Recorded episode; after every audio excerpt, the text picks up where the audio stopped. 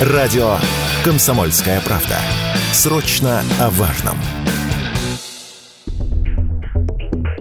На этапе розничной торговли и потребления ежегодные потери продуктов питания в России составляют около пятой части объема их производства. Так гласит документ, в котором депутаты Госдумы предлагают бесплатно отдавать населению продукты с истекающим сроком годности. Для этого они хотят отменить НДС на такие продукты. В чем заключается трудность для ритейлеров с раздачей продуктов прямо сейчас, Радио КП объяснил председатель Комитета Госдумы по молодежной политике и один из авторов законопроекта Артем Метелев эти компании не заинтересованы это делать, потому что вынуждены платить 20% налог на НДС. И так получается в нашем законодательстве, что передавая товары на благотворительность, ты должен заплатить 20%, несмотря на то, что ничего не заработал.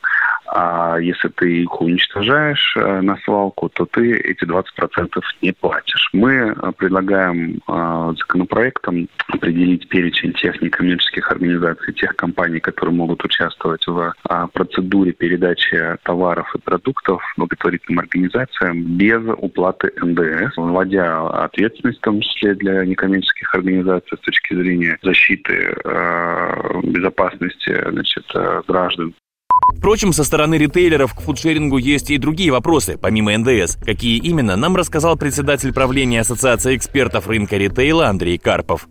Ну, что такое продукция с истекающим сроком годности? Это продукция, которая э, еще можно продавать. Соответственно, что такое с истекающим сроком годности? Сколько это? День, два, три, месяц? Ритейл заинтересован в том, чтобы его продукция продавалась. Э, соответственно, продукция, которая срок годности истекает, они вешают там всякие наклейки, э, чтобы продукцию продать, но со скидкой. Поэтому я пока эту тему не очень понимаю, потому что даже с точки зрения того, чтобы продукцию дальше кому-то передавать, пока ее каким-то образом соберут, у нее срок годности в принципе истечет. А дальше продукцию в оборот запускать запрещено. Уголовно наказуемое деяние. И все же депутаты уверены, законопроект позволит одновременно решить проблему последующей переработки указанной категории товаров и их нехватки у отдельных социальных групп. Из списка продуктов, которые могут быть безвозмездно переданы людям, предлагается исключить детское и диетическое питание, а также алкоголь. Василий Кондрашов, Радио КП.